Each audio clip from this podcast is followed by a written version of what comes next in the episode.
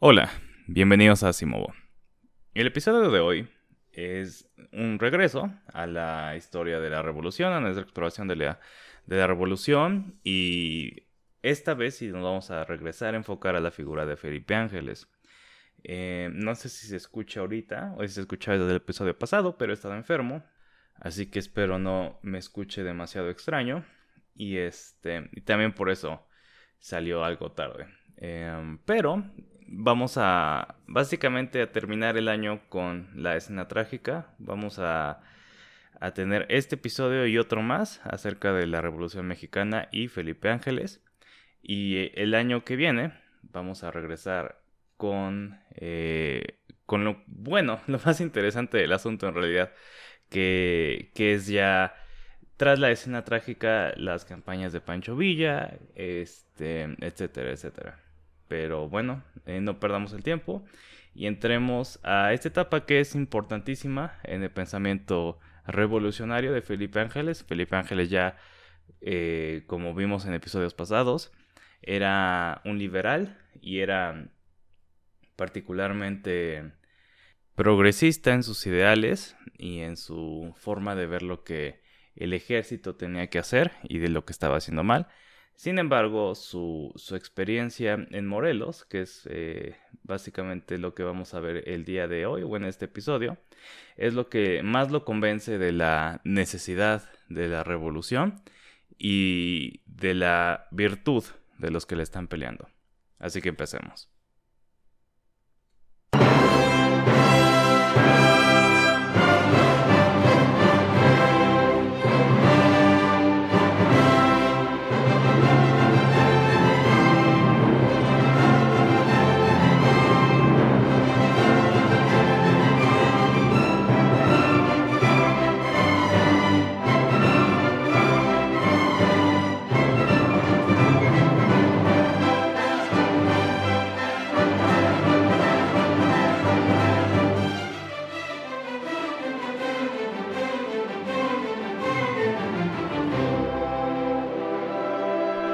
Octubre de 1911, Francisco Madero fue electo presidente de México.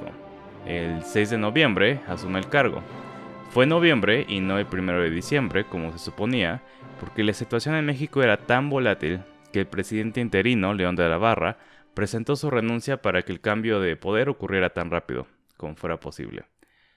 Dicho gobierno interino fue una continuación del gobierno porfirista, el de León de la Barra, aunque esta vez las asperezas entre facciones se podían suavizar con la esperanza de que una vez que la revolución se hiciera gobierno, una vez que entrara Madero, las cosas de verdad pudieran cambiar. La mayoría terminarían decepcionados. A quien sí le estaba yendo bien era Felipe Ángeles, porque su suerte empezaba a hacerse bastante más favorable.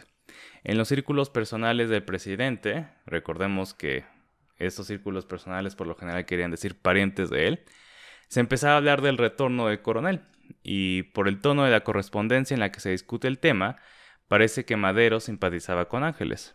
Se discutió una posición en la subsecretaría de guerra y eventualmente se acordó que Felipe Ángeles sería llamado a dirigir el Colegio Militar de Chapultepec. Y en mi opinión, este era prácticamente su trabajo ideal. Era un militar, pero también era un intelectual, y estaba muy interesado en el avance social y cultural del país. Desde su posición como supervisor de la educación del ejército, tendría posibilidades de encauzar a la institución y obviamente influir con ella a la vida general del país. Y yo creo que Madero también se daba cuenta de esto. Desde muy temprano en su carrera militar, Felipe Ángeles estuvo muy interesado en la educación y en la vida cultural del país. En un artículo de 1906, presentía que la educación del colegio militar estaba por evolucionar, a punto de dar un paso importante, o por lo menos tendría que hacerlo, porque el avance de la ciencia era demasiado rápido. Estudió los escritos de Gabino Barreda, referente a la creación de la Escuela Nacional Preparatoria, que recientemente había pasado, y además de otras fuentes que le ayudaron a comprender cuáles eran las directrices más modernas en la instrucción de los jóvenes. Llegó a la conclusión de que la preparación militar debería tener el mismo estándar, eh, y cité un artículo que escribió, bueno, de este artículo que escribió, está reconocido oficialmente que los civiles, para ser buenos obreros del progreso de nuestro país, para ejercitar sus energías en cualquiera de las actividades del trabajo humano, necesita el vasto caudal de conocimientos que imparte la preparatoria. ¿Y nosotros los oficiales del ejército necesitaremos menos? ¿Será tan insignificante nuestra misión social? Para que se note, ¿no? La importancia que él entendía tenía la educación. Y esto de hecho fue una especie de precursor al artículo importante que discutimos en el primer episodio que le provocó tanto desdén por parte del resto de los oficiales. Ángeles llega a México el 1 de enero de 1912 y comienza a dirigir el colegio militar el 8 de ese mes. Madero y él comenzaron a entablar una relación más estrecha que solamente profesional. Eran de la misma edad más o menos y pues tenían pensamiento muy similar. El presidente solía dar paseos a caballo por Chapultepec, afuera del Palacio de Chapultepec, que en ese momento era la residencia oficial. Y en esos paseos, eh, Ángeles, por lo general, escoltaba junto con otros oficiales y alumnos del colegio militar, ¿no? Y ahí es donde más cercanos se hacen. La principal preocupación de Felipe Ángeles en ese momento era reorganizar y modernizar la docencia en el colegio militar, y fue a lo que le dedicó la mayoría de sus esfuerzos.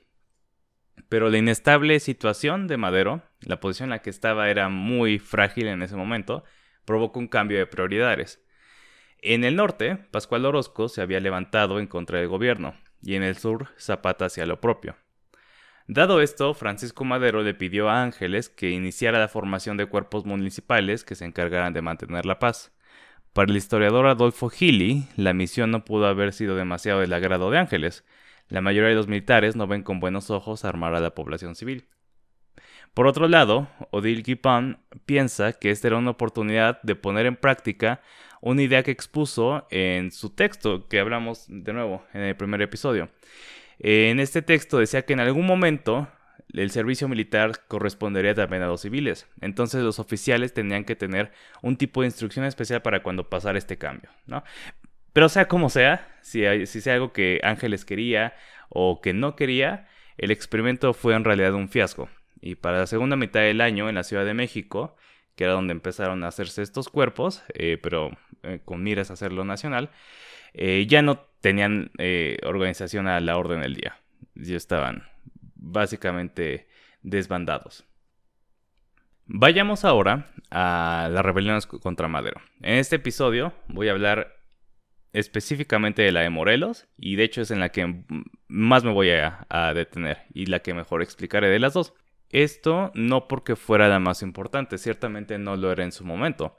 Eh, parecería hoy en día que sí, porque es la rebelión de Zapata y pues Pascual Orozco no es uno de los personajes más reconocidos actualmente de la revolución, pero ambas fueron muy muy importantes porque ambas fueron rebeliones populares, ¿no? Que, que venían de sectores de la población en general. No eran cuartelazos, ¿no? De, por parte del ejército o rebeliones políticas de, parte de otros sectores del gobierno. Em, y de hecho en su momento era la rebelión de Orozco en Chihuahua que, la que más presionaba al gobierno. Tanto porque Orozco, como habíamos dicho, era el, héroe popular de la revolución, eh, como por el hecho de que parecía que la guerra ahí iba a ser la más difícil de todas, en donde los militares tenían mayor capacidad. Y sí es cierto, pero por razones que vamos a ver después, resultó ser el contrario. La más difícil resultó ser la del sur. Pero bueno, entonces vámonos al sur, vámonos a Morelos. Recordarán que si bien Madero y Zapata más o menos entendieron cuando se conocieron, la situación no había quedado totalmente resuelta para los rebeldes, ¿no? Acuérdense que ellos habían empezado la revolución desde antes por sus propios motivos, ¿no? No necesariamente para eh, derrocar a Díaz y poner a Madero de presidente.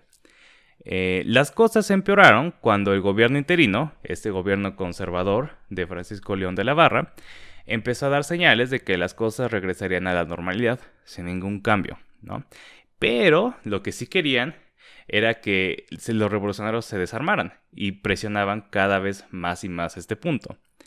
Eh, los campesinos de Morelos acudieron a Zapata que para ese momento ya se había retirado de la lucha, ¿no? Y había dicho, bueno, va, a haber cambio, va a haber un nuevo presidente, este, y se retira, se había casado y no quería regresar.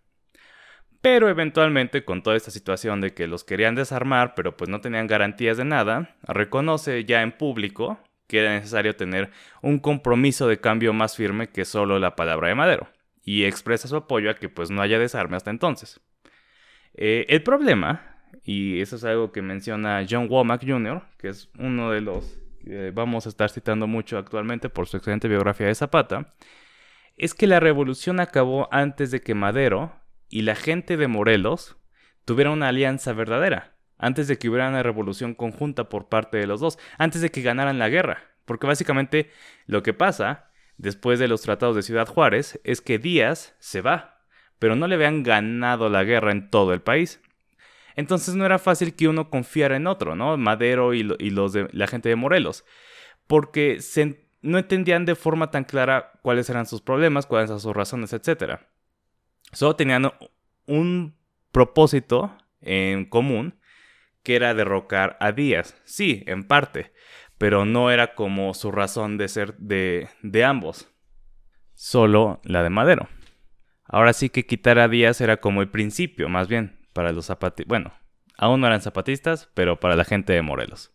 Y bueno, recordemos también que Madero tenía bastante escepticismo hacia la gente de abajo. Si los bandoleros del norte, que le había ganado la guerra, recordemos, eh, le parecían no aptos para mantenerse armados, los rebeldes de Morelos le debieron de haber parecido hordas que, el mismo Zapata, aunque era el que, estuviera, que, estaba negociando con él, no iba a poder controlar. Y definitivamente no era el tipo de personas tampoco que, tenía, que podían determinar autónomamente la política del Estado.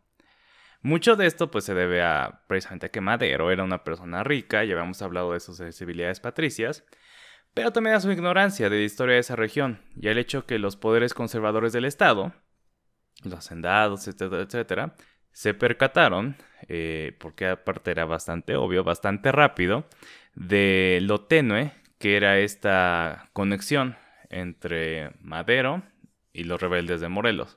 Y no tardaron en lisonjearlo tan pronto como llegó en su primera visita oficial, de que, señor Madero, mm, que, qué bien que está aquí, este, tenemos esta, esta lista de preocupaciones respecto a los rebeldes, etcétera, etcétera.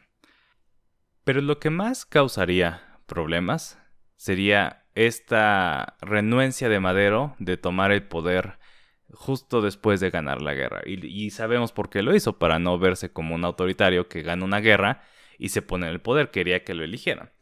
Este, pero durante todo este periodo interno, interino, las decisiones caían en manos del gobierno de León de la Barra, ¿no? Entonces, ¿qué pasa? León de la Barra es presidente.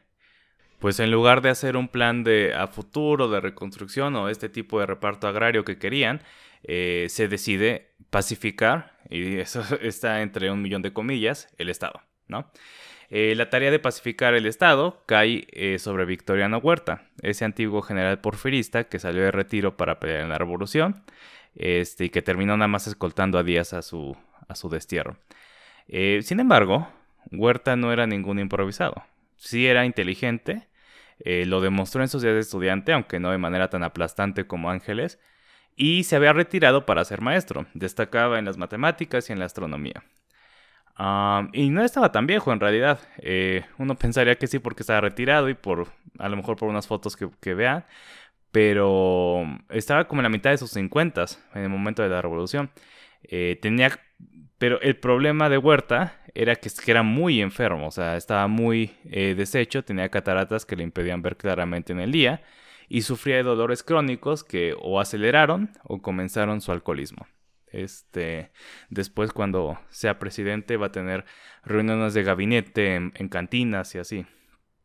Y dada la actitud agresiva del gobierno, Zapata por fin regresa al retiro y se pone en el papel de negociar con Madero. Que, de nuevo, en la mayoría de los casos, estas negociaciones externas con Madero podían suavizar los problemas que, que podían levantarse, ¿no? que podían aparecer.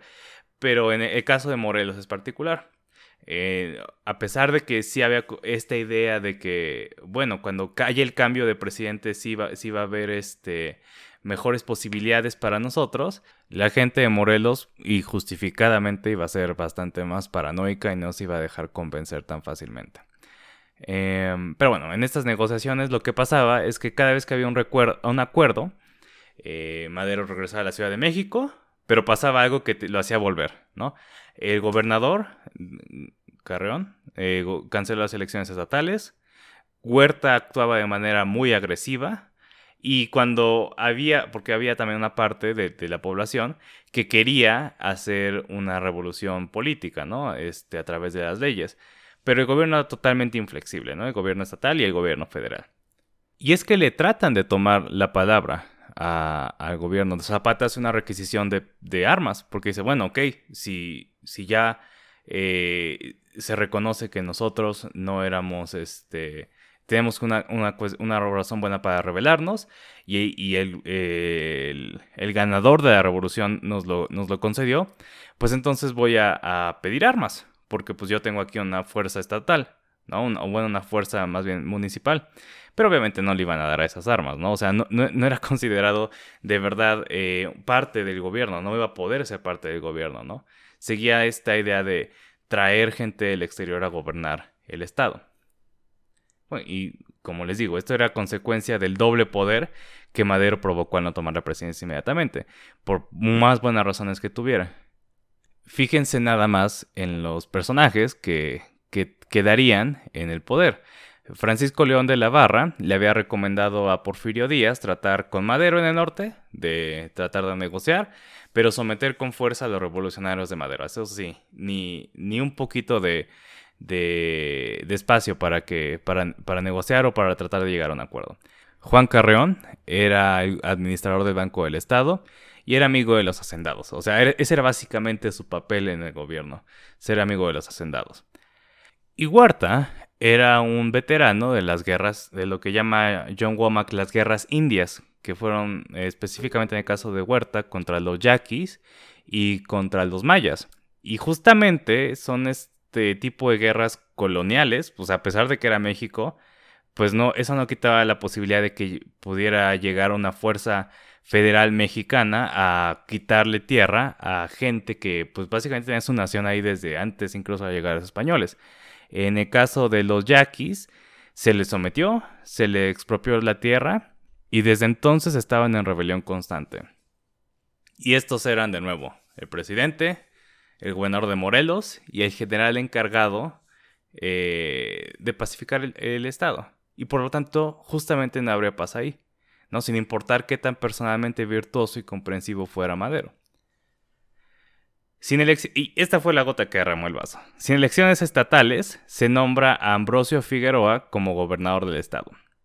Eh, Ambrosio Figueroa era parte de este clan de los Figueroa que estaban en Guerrero y básicamente a lo que le tiraban era extender a su zona de influencia hacia el, hacia el norte, desde Guerrero hacia el norte y a lo mejor hasta todo el país. Pero pues eran también parte de, de, los conservadores, gobernadores conservadores del porfiriato. Em, y lo que hacen es actuar conforme ellos pensaban, conforme te esperarías. Comienzan un avance hacia Cuautla. Y la cosa es que todos estos viejos porfiristas creían que esta revuelta social solo tenía como solución ocupación militar.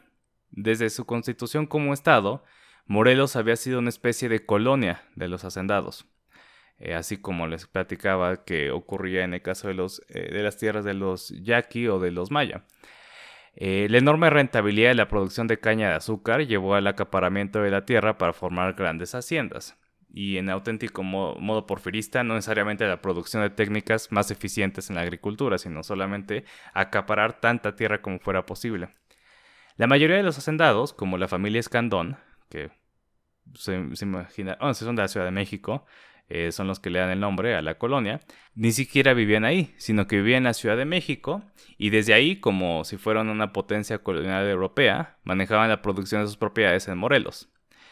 Eh, Morelos no era visto como una entidad política con ciudadanos soberanos. La población era uno de los recursos naturales que venían con el Estado. No tenía sentido escuchar demandas y tratar de encontrar soluciones porque no las pedía un poder real. El antiguo gobernador del estado, Alarcón, quien murió antes de que el porfiriato comenzara su declive, tenía el buen sentido de hacer el teatro de escuchar cuando se levantaban demandas populares, aunque bien sabía que poco se iba a hacer.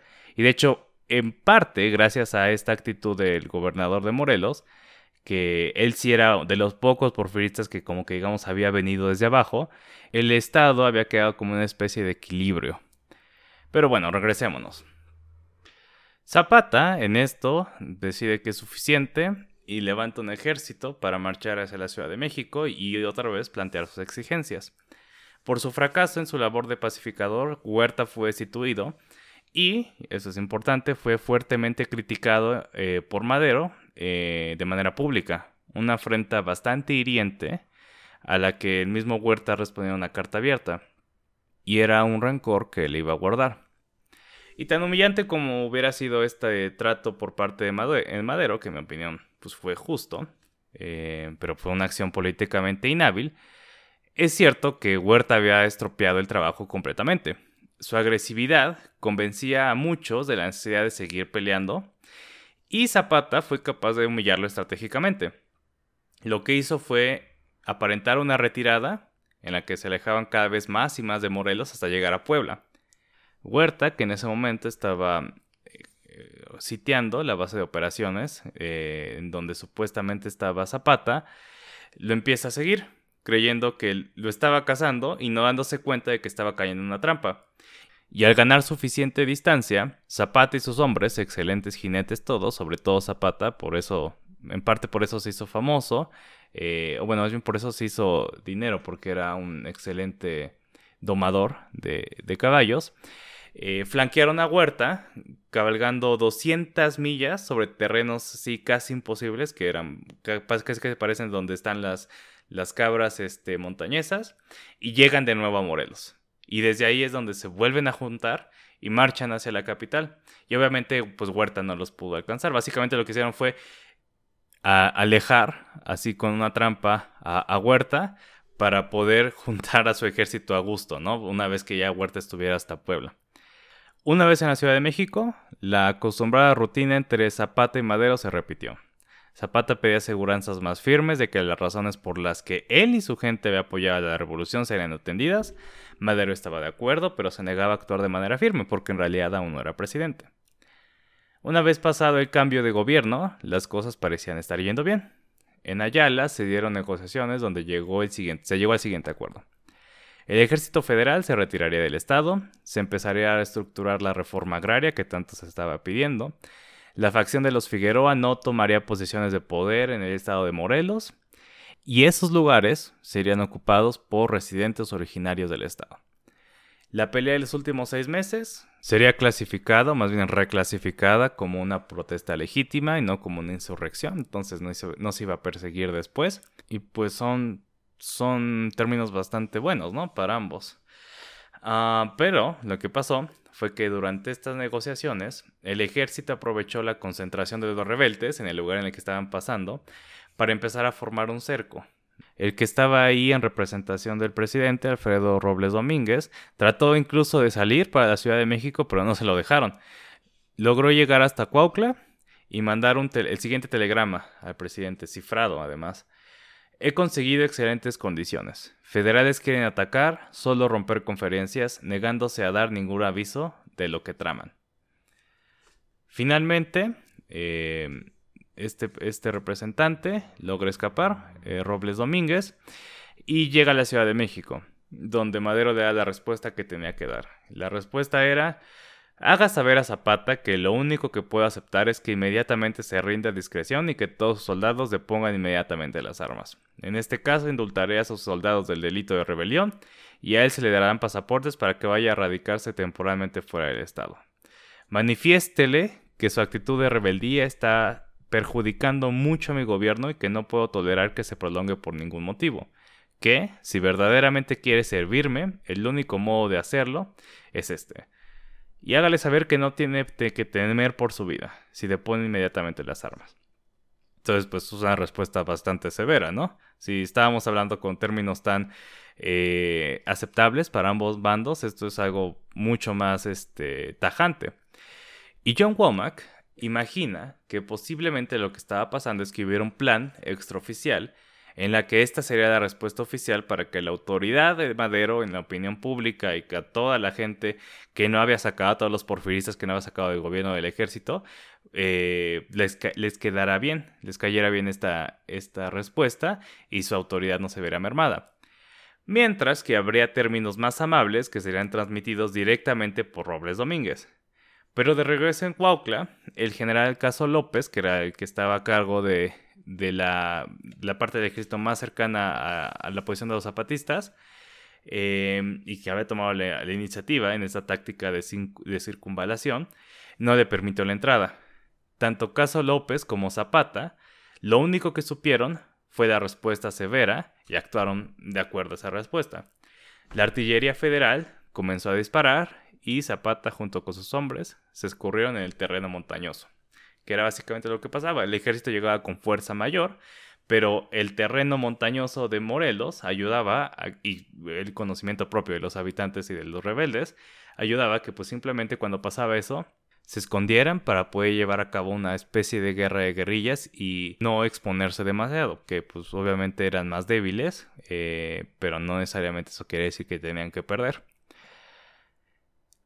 Y en esas montañas, en ese terreno, eh, tanto Zapata como el maestro rural Otilio Montaño comienzan la redacción del mítico Plan de Ayala, que desconocía a Madero como el líder de la revolución, y como dice Alan Knight, el escrito destila veneno contra él, y ya no convocaría solo una revolución política, como el Plan de San Luis, sino que a una revolución social, no solo sufragio efectivo y no reelección, sino también tierra y libertad. A pesar de que hubo esfuerzos, no volvería a haber negociaciones entre Zapata y Madero, y la guerra en Morelos continuaría por los siguientes nueve años. Ahora, con un texto que unificaba sus demandas, y además estarían unificadas ahora por fin todas las revueltas en el Estado, ¿no? Ahora sí ya podemos decir que la revuelta en el Estado es una revuelta zapatista porque todos dicen, ah, sí, eso es justamente lo que queremos, ¿no? Entonces vamos a pelear por ese plan de Ayala. Pero bueno, eso va a ser todo por hoy. Y en el episodio que sigue vamos a hablar de cómo se va a desarrollar más esta revolución en, el, eh, en Morelos y la llegada, la primera eh, participación de Felipe Ángeles en la revolución, que va a ser por parte del ejército federal, no por parte de los revolucionarios. Así que gracias por escuchar.